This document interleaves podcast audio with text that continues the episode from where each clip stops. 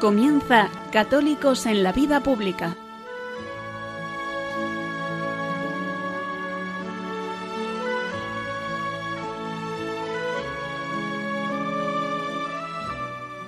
Un espacio dirigido en Radio María por Luis Zayas.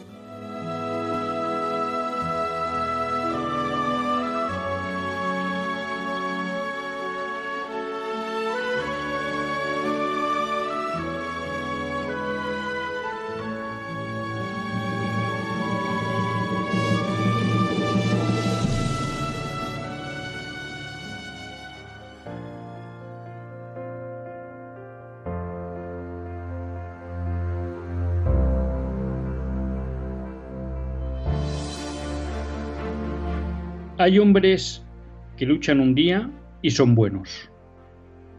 Hay otros que luchan un año y son mejores. Hay quienes luchan muchos años y son muy buenos. Pero los hay que luchan todos los días. Esos son los imprescindibles. Esta cita me la encontraba el otro día y es de Bertolt Brecht. Y efectivamente, vivimos una situación en la que necesitamos de esos imprescindibles, de esos que luchan toda la vida. Hoy los necesitamos más que nunca. Personas que realmente estén dispuestas a entregarse, a dar su vida para sacar adelante sus familias, sus compatriotas, y con ellos la nación española.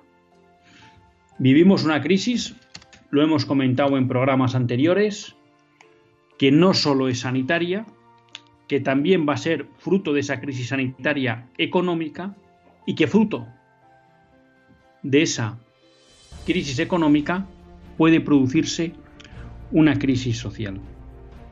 Y ante eso necesitamos que los españoles estemos activos, que asumamos que tenemos una tarea de por vida, que es reconstruir España, que es estar cerca de todos esos que como consecuencia de la crisis van a sufrir y lo van a pasar mal, y que posiblemente en muchos casos solo puedan salir adelante si encuentran que alguno de nosotros les ayudamos. Esto es algo que a los católicos no nos tiene por qué coger de sorpresa. La vida del católico es una permanente lucha. Es una permanente lucha contra sí mismo, contra ese pecado original que nos lleva a mirar siempre por nuestro propio interés, que nos orienta siempre hacia el egoísmo. Y la lucha del católico es una lucha permanente por configurarse con Cristo, por como Cristo dar su vida al bien, por como Jesucristo dar su vida por los demás. La única vida que merece la pena es la vida entregada. Si eso ha sido siempre así para el católico, hoy lo es más para el católico y para el resto de españoles que no comparten con nosotros la fe en Jesucristo. España hoy necesita de esos imprescindibles, de esos que están dispuestos a luchar toda la vida, de esos que, como nos enseña Jesucristo, tienen una vida que vale porque están dispuestas a darla. Dios quiera que como católicos respondamos a la fe y desde esa fe nos demos para construir una España mejor. Hoy España necesita de todos, nos necesita.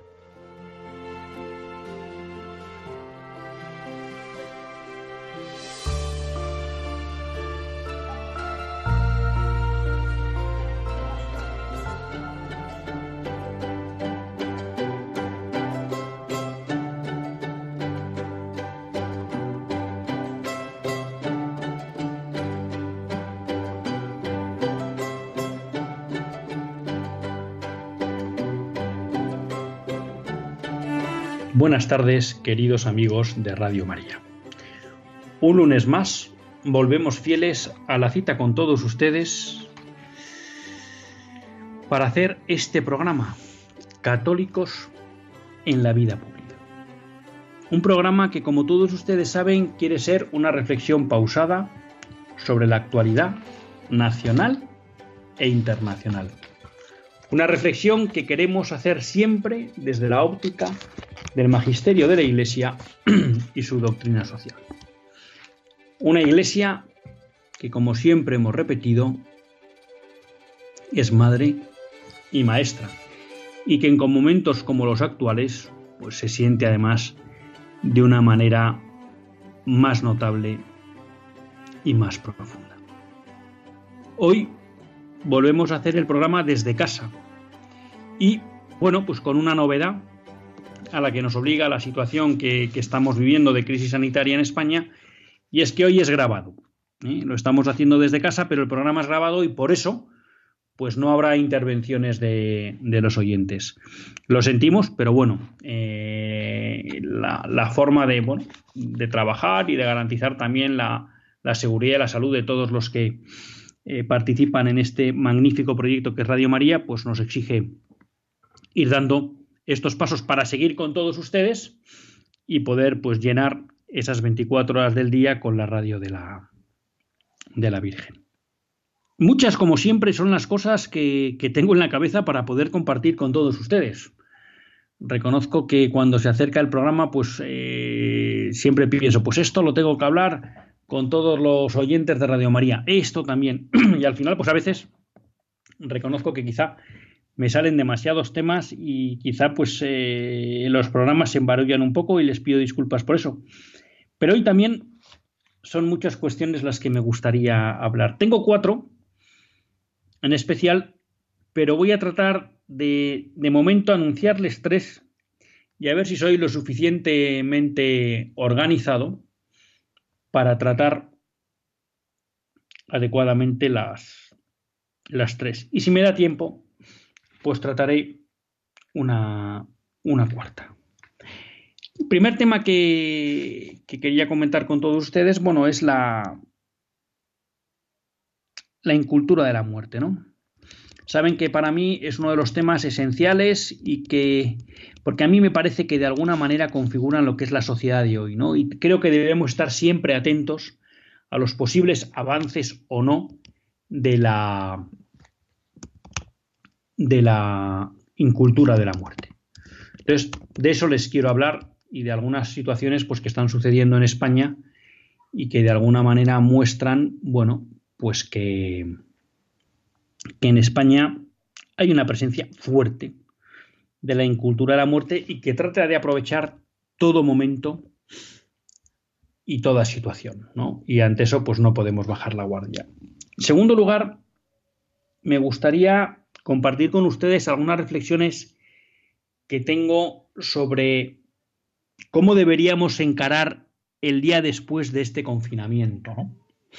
Y en ese aspecto me gustaría tratar dos cuestiones. Una, ¿cómo veo yo que podremos ser capaces de salir de esta crisis? aplicando algunos principios que yo considero básicos de la doctrina social de la Iglesia. Y en segundo lugar, eh, cómo deberemos de alguna manera afrontar un falso dilema pienso yo, que se nos va a presentar una vez acabe este confinamiento, que es el de seguridad versus libertad.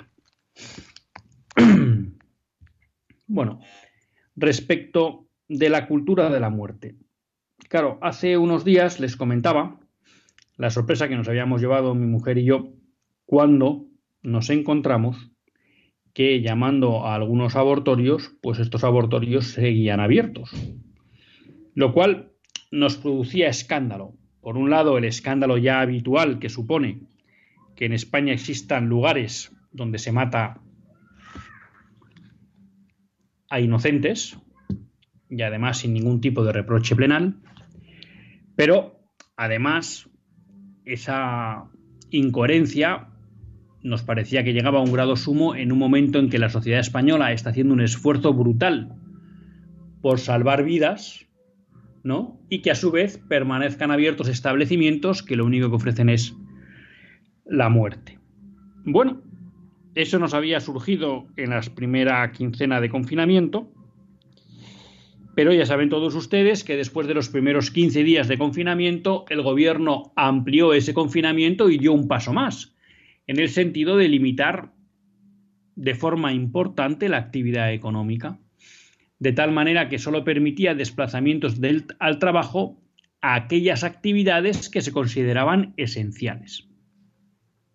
Bueno, en el Boletín Oficial del Estado se publicaron una serie de actividades esenciales y la sorpresa nuestra fue mayúscula cuando vemos que el Ministerio de Sanidad, el día 31 de marzo, emite una orden, la orden 310 barra 2020, en la que se establecen los servicios esenciales de cara al cumplimiento de esa restricción que había establecido el gobierno en el estado de alarma. Bueno, ¿y cuál es nuestra sorpresa cuando uno acude al anexo y concretamente en el punto C253 nos dicen que los centros de interrupción voluntaria del embarazo, ya saben que esto es un eufemismo, conviene llamarlos abortorios, son actividad esencial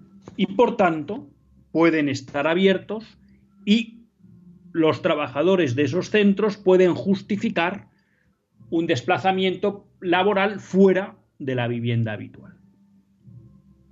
Ya lo ven, queridos amigos, ni en tiempo de crisis en España se cierran los abortorios. Y lo que es peor, el Estado, el gobierno, emite una orden ministerial donde se considera una actividad esencial. Este es el nivel moral de nuestros gobernantes. Y aquí, en cierta medida, bueno, pues quiero hacer o quiero separar ¿no? lo que puede ser el nivel moral de nuestros gobernantes y políticos del de la sociedad española en su conjunto. Aunque creo que es una sociedad bastante anestesiada en cuestiones de protección de la vida, bueno, pues no me atrevo a decir que mayoritariamente estarían de acuerdo en considerar los abortorios una actividad esencial. Pero bueno, esa es la España en la que vivimos y este es el gobierno que, valga la redundancia, nos gobierna. Una noticia que salía positiva el otro día, la leía y ahora me perdonarán porque no me acuerdo dónde se publicaba, bueno, pues daba o informaba sobre que parece que el número de abortos eh, con motivo de la crisis del COVID-19 está bajando en, estos, en estas semanas de estado de alarma. Bueno, pues es una buena noticia. Pero creo que es importante que mantengamos la conciencia del nivel de inmoralidad en el que se mueve nuestro gobierno, que es capaz de considerar actividad esencial los abortorios. Y esto también es importante porque hay quienes pueden pensar que a la vuelta de esta crisis determinados planteamientos ideológicos que quería imponer el gobierno de Pedro Sánchez pasarán a segundo plano, porque lo que primará es la reconstrucción nacional. Claro, si en plena crisis sanitaria, con cientos de muertos al día, el gobierno no tiene empacho en declarar que los abortorios, lugares donde se mata a inocentes, son actividad esencial, ¿por qué tras la crisis y cuando se recupere la normalidad parlamentaria, que ahora mismo no está en España, no va a seguir con su proyecto de muerte y plantearnos la eutanasia? No seamos ingenuos. Esta orden ministerial nos demuestra cuáles son las verdaderas preocupaciones del gobierno. Esta sería una primera cuestión dramática de cómo la incultura de la muerte avanza o se mantiene a pesar de la situación que está viviendo nuestra nación. La segunda tiene relación con algo que tratamos la semana pasada, en la que de alguna manera denunciábamos cómo en países como Eutanasia, perdón, como Holanda y Bélgica, países ya eh, con una larga tradición eutanásica, eh, se estaba, bueno, de alguna manera eh, estableciendo directrices para que los mayores, habría que definir mayores, pero vamos a poner que fueran en torno a los 75 años, en caso de encontrarse mal, no acudieran a, las, a los centros sanitarios. De alguna manera, lo que les estaba planteando el gobierno es, bueno, pues que, que mueran tranquilamente en casa y que no acumulen o que no ocupen recursos sanitarios que quizá otras personas merezcan más. Y de hecho, había una declaración de un dirigente del gobierno holandés en el que decía, bueno, que de alguna manera los ancianos no tenían la misma posición en la sociedad holandesa que la que tenían en los países del sur. ¿Mm?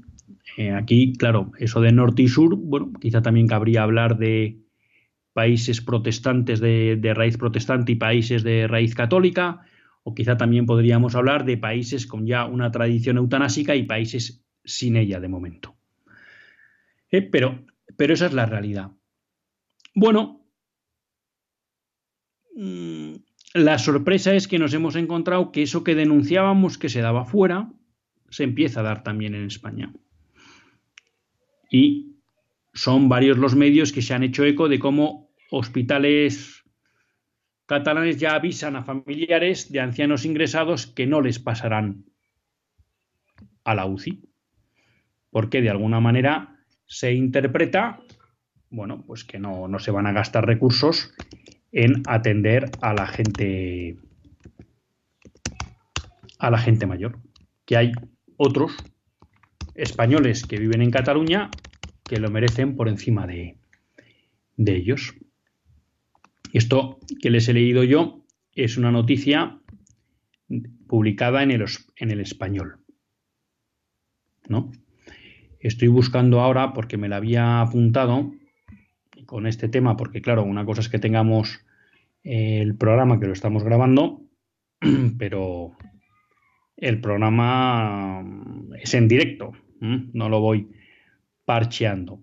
Y aquí me había guardado también otra noticia en la que Redacción Médica eh, publicaba en su página web Coronavirus. Cataluña pide limitar esfuerzos terapéuticos en ancianos. La Consejería de Salud ha remitido un documento en el que recomienda los pasos a seguir con mayores de 80 años. ¿Eh? Entonces, bueno, de alguna manera viene a decir que los pacientes mayores de 80 años solo recibirán oxigenoterapia con mascarilla de alta concentración. Punto. ¿Mm? Y si de alguna manera es necesario mayor tratamiento, pues a partir de aquí no. Y entonces aquí volvemos al mito de el objetivo es salvar el número máximo de años de vida en aquellos pacientes con posibilidades más altas de supervivencia. Vale, entonces aquí aparece lo que se llama el famoso triaje.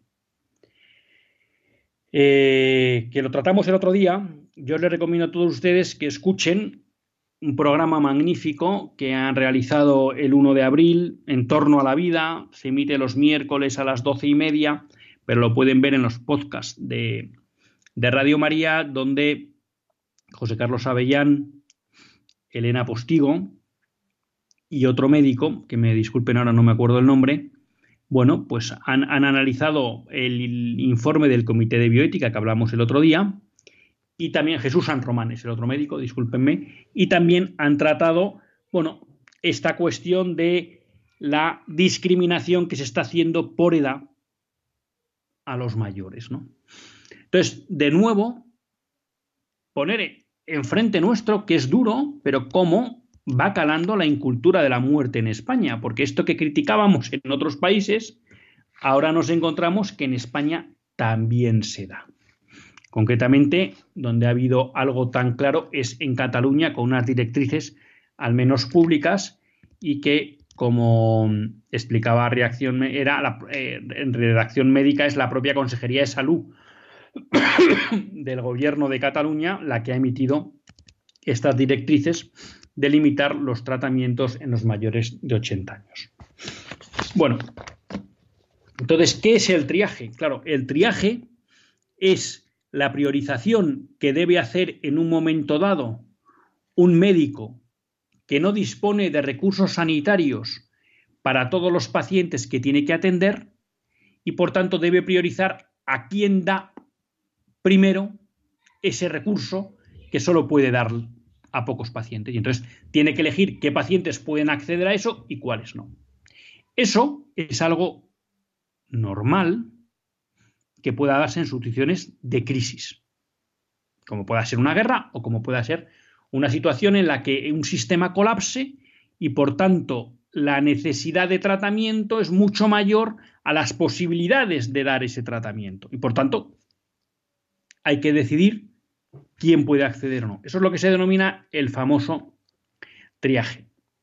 Claro, hay que decir, como recuerda la doctora Postigo en ese, la profesora Postigo en ese programa, y es que, claro, el triaje es algo totalmente, vamos a llamar, excepcional y que solo debe darse en el caso de lo que podríamos denominar última ratio, extrema ratio, es decir, cuando ya no queda más remedio, cuando tenemos que seguir curando pacientes y no tenemos medios para curar a todos. Entonces ahí tendremos que clasificar. Punto uno.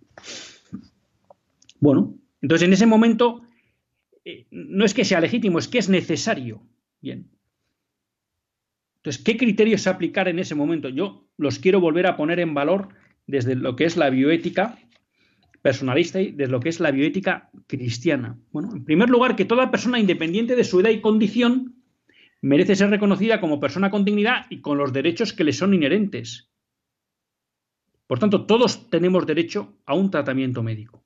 Y nadie puede ser discriminado por su edad, enfermedad, discapacidad, física o psíquica.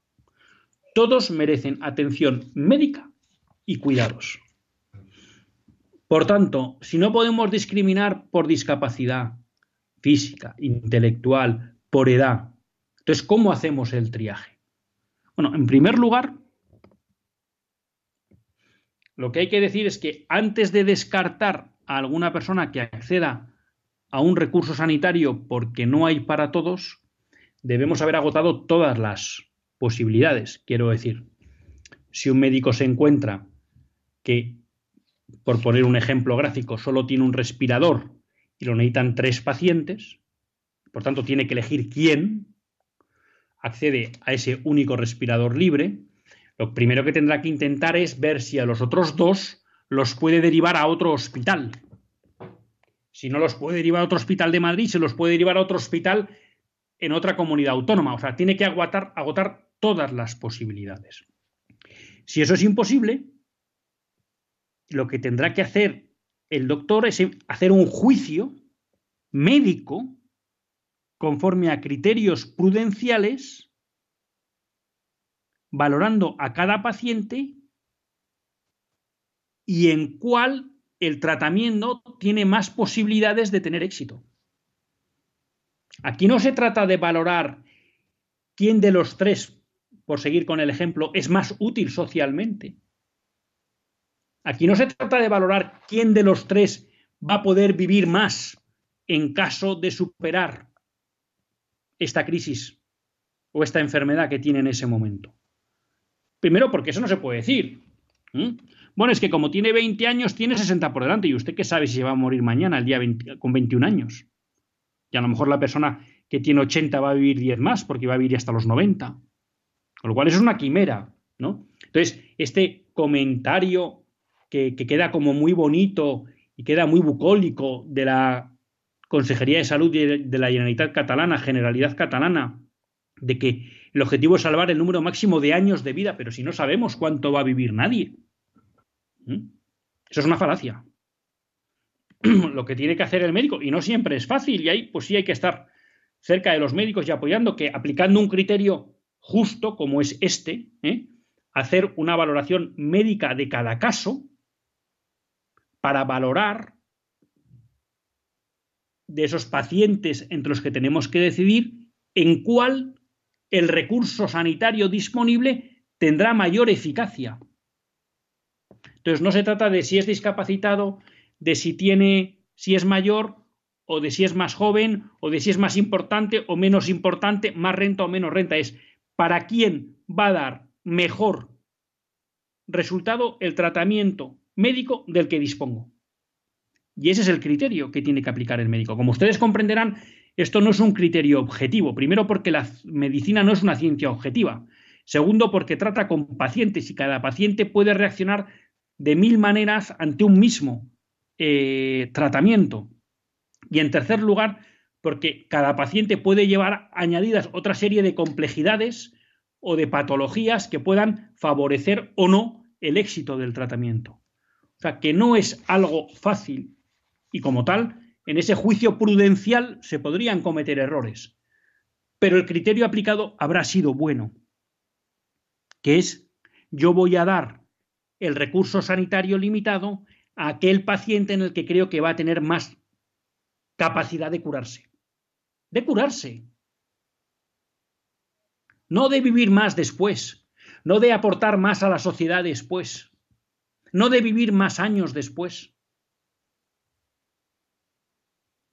Por tanto, todo lo que sea establecer criterios en función de la edad, del grado de discapacidad o de otros elementos, no cabe y es un triaje inmoral y por tanto injusto y que discrimina. ¿Mm? Porque todos tenemos derecho a la atención médica y al cuidado. Una vez que el médico acorde a este criterio que supone valorar médicamente la capacidad en cada paciente de éxito del tratamiento del que dispone, quiere decir que hay otros enfermos, los que menos probabilidad de éxito en ese tratamiento tienen, que quedarán descartados de ese tratamiento. Y es posible que eso les aboque a la muerte.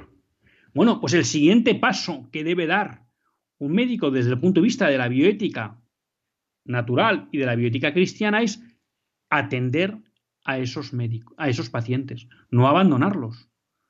Y entonces habrá que derivarlos a cuidados paliativos. Y habrá que acompañarles también espiritualmente en esa fase que parece será la última de su vida por no poder acceder a los tratamientos que podrían curarles al no haber para todos. Si alguien se sale de estos criterios, está cometiendo un triaje inmoral. Otra cosa luego, repito, es que en la aplicación del criterio bueno se puedan cometer errores, porque como les repito,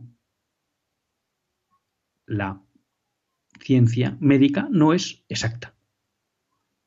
Y el juicio que tiene que hacer el médico es muy complejo y posiblemente muchas veces en poco tiempo. Y además sin un conocimiento extenso de los pacientes, porque muchos habrán llegado ahí por primera vez y no tendrá todo su historial ni todo su, su conocimiento médico. Pero aplicando ese criterio, está aplicando un criterio ético. Todo lo que sea descartar por otra serie de criterios es tramposo. Si cabe, lo repetía el otro día el Comité de Bioética Médico, eh, Biótica de España, y lo repetían también los profesores la profesora Postigo, el profesor Juan José Carlos Avellán y Jesús San Román, que es médico, ¿no? bueno, que cabría una, vamos a llamar, eh, una discriminación positiva hacia los niños, ¿no? ¿Mm? Porque de alguna manera, bueno, pues sí cabría que la sociedad priorice a los niños, pero gracias a Dios lo que estamos viendo es que en, el, en la situación del COVID-19 pues los niños, gracias a Dios, no son afectados de forma grave por este virus, ¿no? ¿Mm? Esto del triaje, bueno, pues es como cuando se un barco, ¿no? ¿Y cuál era el criterio histórico? Bueno, pues primero las mujeres y los niños. Bueno, pues eso es el triaje. ¿Qué quiere decir? Que los señores se quedan después. Bueno, ¿por qué? Porque no hay botes salvavidas para toda la para toda la mm, las personas que están embarcadas. Bueno, pues ya está. ¿Mm?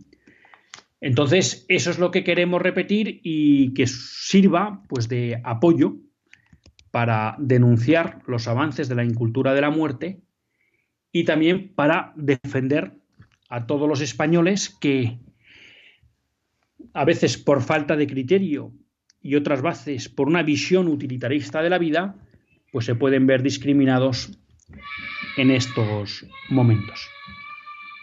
Vamos a aprovechar unos breves minutos musicales y volvemos con todos ustedes.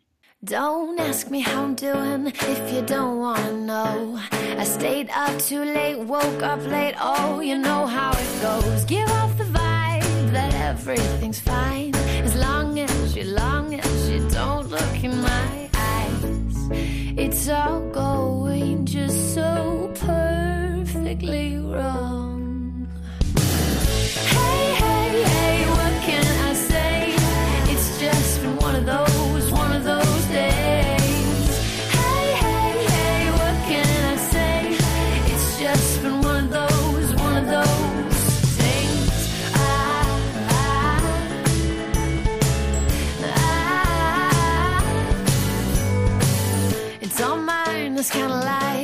of hurry up and wait. Too many things to do to lose, it gets a little insane. So much crazy in 24 hours. Too many bills, too little frills, and not enough flowers. What I wouldn't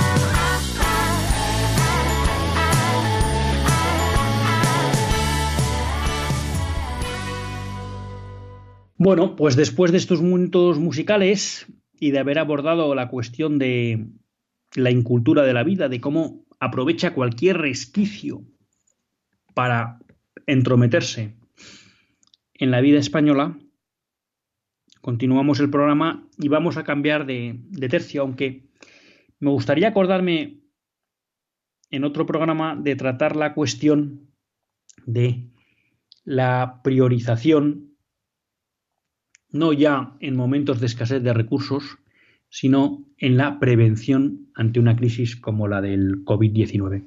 Porque creo que el, documento que sacó el Comité de Bioética Español, bueno, pues apuntaba algunas cosas que son interesantes y que nos pueden ayudar en el futuro para cómo plantear determinadas batallas o programas médicos.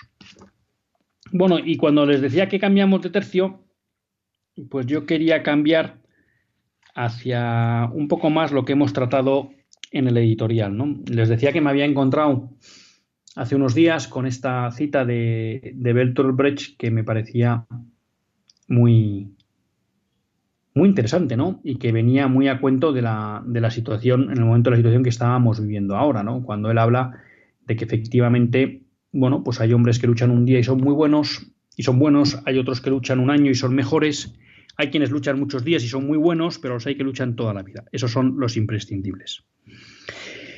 Bueno, y decíamos pues que efectivamente hoy necesitamos ese tipo de, hombres, ¿no? Los que estén dispuestos a luchar toda la vida. Y decía que esto es algo que a los católicos pues no nos tiene por qué llamar la atención, porque la vida del católico es una permanente lucha, ¿no? Contra esa tendencia al mal que nos inflige el pecado original y es una permanente lucha en positivo por configurarnos con, Cristo. ¿Y por qué les decía esto? Bueno, creo que lo, traté en algún editorial hace un par de programas en que les decía, bueno, pues que, que yo creo que España corre un riesgo cierto, esto es una opinión personal, de acabar en una crisis social fruto de la crisis económica que pueda provocar esta crisis sanitaria. ¿no? Todo el mundo creo que entendemos y comprendemos que el hecho de estar confinados, el hecho de que se haya reducido la actividad económica esta quincena solo a la actividad esencial, el hecho de que va a haber determinadas actividades como pues, la restauración o los comercios o incluso el turismo que les vaya a costar mucho recuperar la normalidad y que son actividades que tienen mucho peso en la economía española, bueno, pues eso va a provocar crisis económica y claro, hablar de crisis económica muchas veces puede parecer algo abstracto, pero cuando hablamos de crisis económica es de personas que pierden su trabajo o ven reducidos notablemente sus ingresos y por tanto estamos hablando de familias que tienen dificultad para salir del día, para salir al paso en el día a día, ¿no? Y claro, pues uno se plantea, bueno, ¿y cómo vamos a afrontar esto?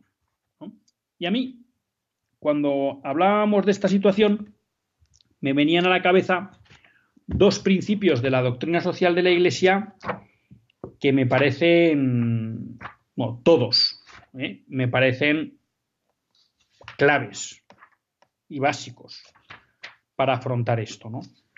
Pero creo que estos dos pues son, son fundamentales. Alguno puede decir, hombre, ¿y por qué usted habla de varios principios y, no los cita? Bueno, pues si usted va al compendio de la doctrina social de la Iglesia, cuando habla un poco de los principios de la doctrina social de la Iglesia, pues tenemos el principio del bien común, que lo hemos hablado alguna vez, el destino universal de los bienes, el principio de subsidiariedad, el de participación y el principio de solidaridad. Muy relacionado con el principio de subsidiariedad, aunque no lo expresa como tal el compendio de doctrina social de la Iglesia, pero sí lo que es, vamos a llamar, la tradición en la doctrina social de la Iglesia es el principio de concepción orgánica de, la sociedad, que así nos lo enseñaba pues, nuestro maestro José Luis Gutiérrez. Bueno, dentro de toda esta playa de, de principios que, como digo, todos son fundamentales, creo que para plantearnos un poco dónde está la respuesta que debemos dar como sociedad, anclados en los principios de la doctrina social de la Iglesia a esta crisis, hay dos que deberíamos tener muy en cuenta. Uno es el principio de subsidiariedad y otro es el principio de solidaridad. Ustedes conocen mejor que yo, bueno, por lo que es la doctrina social de la Iglesia, y, sus conceptos, ¿no? Pero bueno, me parece que es interesante abordar esta cuestión. El principio de subsidiariedad es un elemento clave en la doctrina social de la Iglesia y clave en la organización social. Este principio lo que nos dice es que todas las sociedades de orden superior, estaríamos hablando de que la Sociedad de nivel inferior es la familia, por encima de ella pues hay empresas, instituciones, luego tenemos corporaciones locales, corporaciones regionales y lo que ya sería la autoridad del Estado. Conforme a este principio sería, todas las sociedades de orden superior deben ponerse en actitud de ayuda, por tanto de apoyo, promoción y desarrollo respecto de las menores. Es decir, la iniciativa social, de acuerdo con la doctrina social de la Iglesia, corresponde a las organizaciones o a las sociedades de orden inferior, empezando por la familia, siguiendo por las asociaciones, por las empresas, por las instituciones que crea la sociedad civil, posteriormente ya entraríamos un poco en el ámbito, vamos a llamar, eh, local, por los ayuntamientos, posteriormente las regiones y posteriormente el, el Estado. Claro, la subsidiariedad tiene un sentido positivo, en el sentido de que las administraciones deben ayudar de forma económica, institucional, legislativa a las entidades sociales más pequeñas. Y hay también un sentido negativo, y es que el Estado debe abstenerse, o la Administración en general debe abstenerse, de cuanto restrinja, de hecho, el espacio vital de las células menores. Punto importante. Y me dicen, bueno, ¿y esto qué tiene que ver con la solución de la crisis en la que nos estamos metiendo? Bueno, pues que yo creo que es importante que como sociedad mantengamos el criterio claro de que la solución debe venir desde la sociedad civil, que es la sociedad civil la que tiene que impulsar la reconstrucción, la salida de la crisis. Y entonces alguien me podrá decir, ¿y entonces las administraciones qué les corresponde? Amigo, a las administraciones lo que le corresponde es el sentido positivo, disponer de todos los medios posibles para que esa sociedad civil pueda desarrollar su actividad en aras a salir de la crisis. Y eso puede ser rebajas de impuestos, eso puede ser eh, facilitar procedimientos administrativos, eso puede decir o puede ser eh, vamos a decir, reducir requisitos regulatorios que en muchas actividades económicas suponen encarecimiento innecesario de los productos o de los servicios. Eso quiere decir que a lo mejor de algunas actividades el Estado debe retirarse porque genera una competencia desleal a la iniciativa social. Eso debe suponer que allí donde el Estado tiene presencia que duplica la presencia de la iniciativa social debe retirarse. Ese es el primer punto. En el aspecto negativo, y esta va a ser la gran tentación del momento, queridos amigos, es que el Estado no debe tratar de absorber todo aquello que la iniciativa social por sí puede resolver. El Estado tiene que apoyar la iniciativa social, pero no sustituir. ¿Y cuál va a ser la tentación para salir de la crisis? Que con la mentalidad socialdemócrata que domina nuestra sociedad y que quiere además desarrollar todavía más nuestro gobierno, la respuesta va a ser, sociedad, no se preocupe, españoles, no se preocupen, que el Estado les va a solucionar los problemas. Y entonces esa salida de la crisis se hará en contra del principio de subsidiariedad.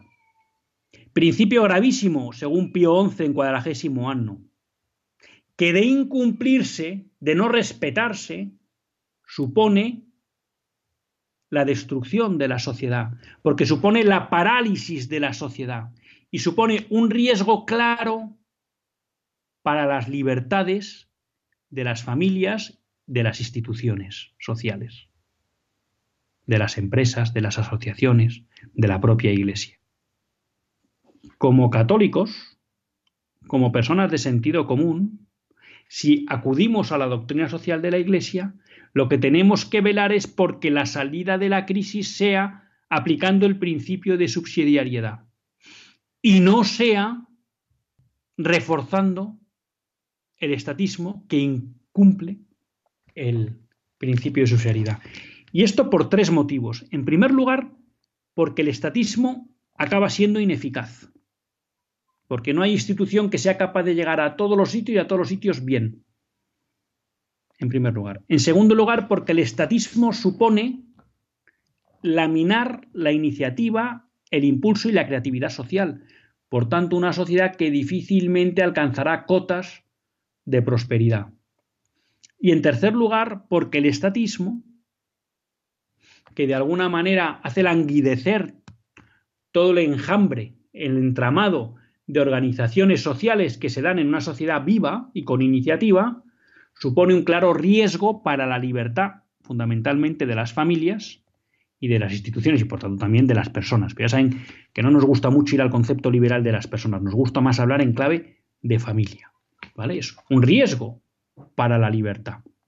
Y si no, miren a países de corte eh, marxista o bolivariano, donde quedan las libertades de los individuos, de las familias y de las instituciones.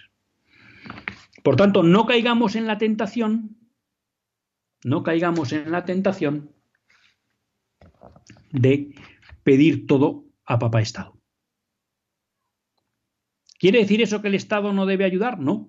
El Estado deberá ayudar a aquellos a los que la iniciativa social no sea capaz de ayudar. Pero el Estado moderno y el Estado socialdemócrata cuando actúa lo que propone es que quiere ayudar a todos porque en el fondo lo que interesa, le interesa es una sociedad de hombres no libres que dependen de él. Y una cosa es ayudar a los que lo necesitan y otra cosa es ayudar a todos, porque eso es querer comprar su libertad.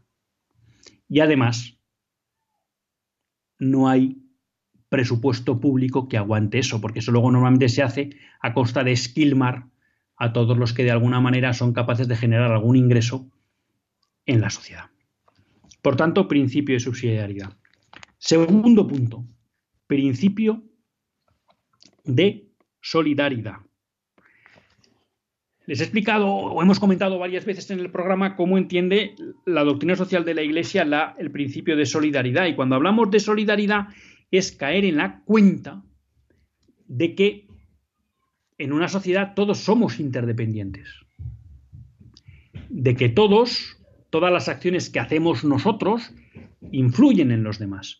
Cuando yo soy un empresario que pago mal a mis trabajadores, lo que provoco es que haya familias que no puedan vivir dignamente. Y si provoco eso, a lo mejor lo que estoy provocando, entre otras cosas, es que esa familia no tenga los hijos que deseara. Y por tanto estoy afectando a la natalidad. Y a lo mejor estoy provocando que esos niños no puedan tener la educación que se merecen. Y por tanto estoy provocando que haya una sociedad menos formada. Y a lo mejor también lo que estoy fomentando en esa familia es un cierto resentimiento social frente a los empresarios, con lo cual genero un caldo de cultivo perfecto para una lucha de clases y para una división social. Cuando yo soy un padre que no cumplo los deberes con mis hijos, de padre, bueno, pues no permito su desarrollo pleno. Y a lo mejor les genero taras para el día de mañana. Y eso provocará que a lo mejor no son buenos padres de familia y mis nietos acaban sufriendo parte de mis debilidades como padre. Bueno, eso es lo que es el principio de solidaridad el ser conscientes de que somos interdependientes, de que todo en la sociedad está conectado porque somos seres sociales, de que nos necesitamos unos a otros. Y que en ese necesitarnos yo debo hacer cosas que no solo contribuyan a mi bien, sino al bien del conjunto de la sociedad. Que debo pensar siempre en clave de cómo afectan a otros las decisiones que yo tomo. Claro, este principio de solidaridad bien aplicado, y ahora ya paso a lo que yo entiendo que debe ser la aplicación de ese principio hoy en España, podría ser aquella, aquella famosa frase de Kennedy que la ha parafraseado malamente nuestro presidente estos días, de piensa qué puedes hacer por tu nación y no qué puede hacer tu nación por ti. Claro, la tentación hoy de mucho español, y a veces justificada, va a ser romper con el principio de subsidiariedad y de solidaridad, en el sentido de reclamar que el Estado le solvente todos los problemas que le está generando esta crisis. Pero esto, además de ser una esperanza, vamos a llamar, ingenua, porque ni el Estado nunca le va a poder resolver todos los problemas, porque si lo tiene que resolver a todos los españoles no llegará. Y en segundo lugar, pues como hemos dicho, eso será a costa de su libertad. Desde el punto de vista moral, yo personalmente, esto es una opinión personal, considero que en base a la aplicación del principio solidario no es adecuada, porque no debo pedir al Estado aquello que yo puedo solventar por mí mismo.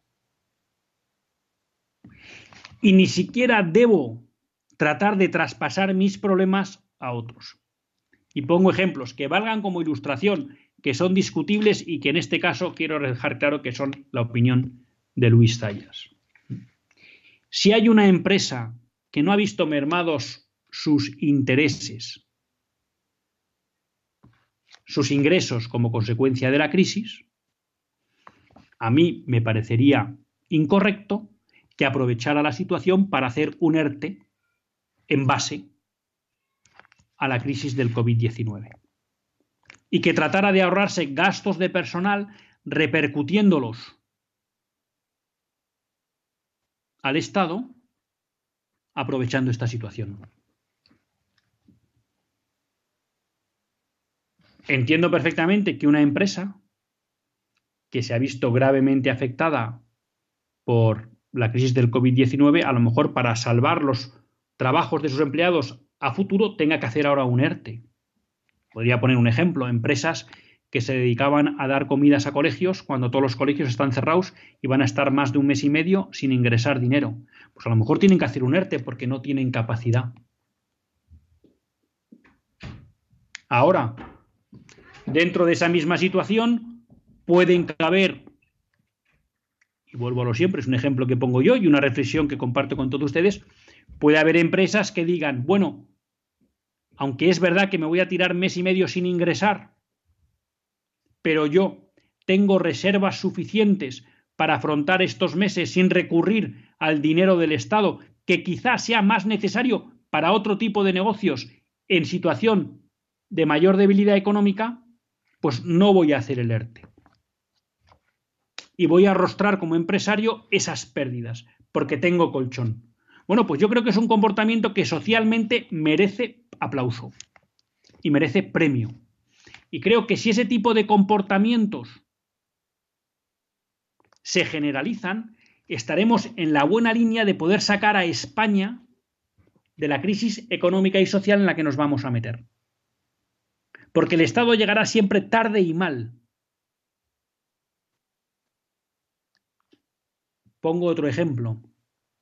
Si a lo mejor una persona que trabaja en mi casa eh, como empleada del hogar pues efectivamente es posible que estos días no haya podido venir a trabajar con motivo del confinamiento, pero resulta que yo no he visto mermados mis ingresos familiares o incluso dispongo de parte de ahorros que pudiera que puedo dedicar a pagar ese sueldo en vez de enviarla al paro y que pague el Estado, que además en todos los casos supone una merma de ingresos para esas familias, pues bienvenido sea creo que ahí estamos aplicando el principio de solidaridad. Yo voy a poner hasta donde llegue y todo lo que pueda. Me decía el otro día un amigo, oiga, ¿y esto se trata de demonizar al que hace un ERTE a su empleada del hogar? No, porque a lo mejor lo tiene que hacer. Yo lo que digo es que tenemos que tratar de tener una mentalidad de voy a poder aportar todo lo que pueda, ¿no? El otro día me hablaba un amigo mío que lleva a muchos empresarios y dice, bueno, aquí se da cuenta el que no quiere perder nunca del que está primero pensando en cómo salva los muebles de sus empleados. Pero eso nos pasa a todos nosotros. Porque hay muchas personas que tienen una serie de gastos al año, vamos a llamar de colegios, de luz, de gas, tal, y algunos simplemente, sin haberse visto afectados económicamente por esta situación, están pidiendo o que los colegios le reduzcan cuotas. Bueno, pero acordémonos que en el colegio también hay profesores y personal no administrativo que depende de los ingresos del cole. Seamos conscientes de si estamos lanzando nuestro problema a otro si estamos aprovechando la situación. Creo que más que nunca tenemos que tener muy presente el principio de solidaridad.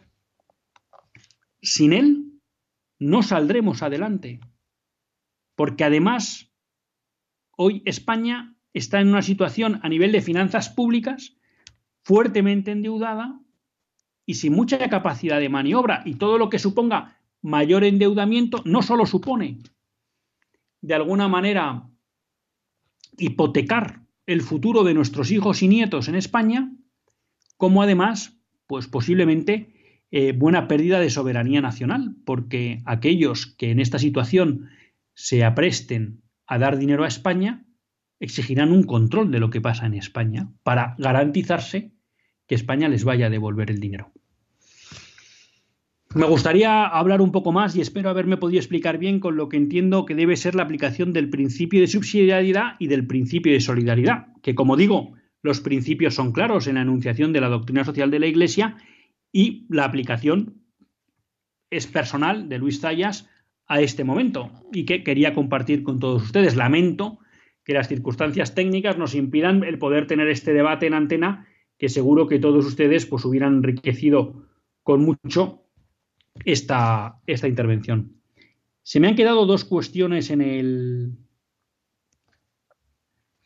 en el candelero, pero bueno, me las guardo y el próximo lunes, si Dios quiere, las comentamos.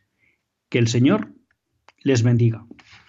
Les encomiendo a todos ustedes para que esta crisis no les afecte ni en lo personal ni en lo familiar. Buenas noches.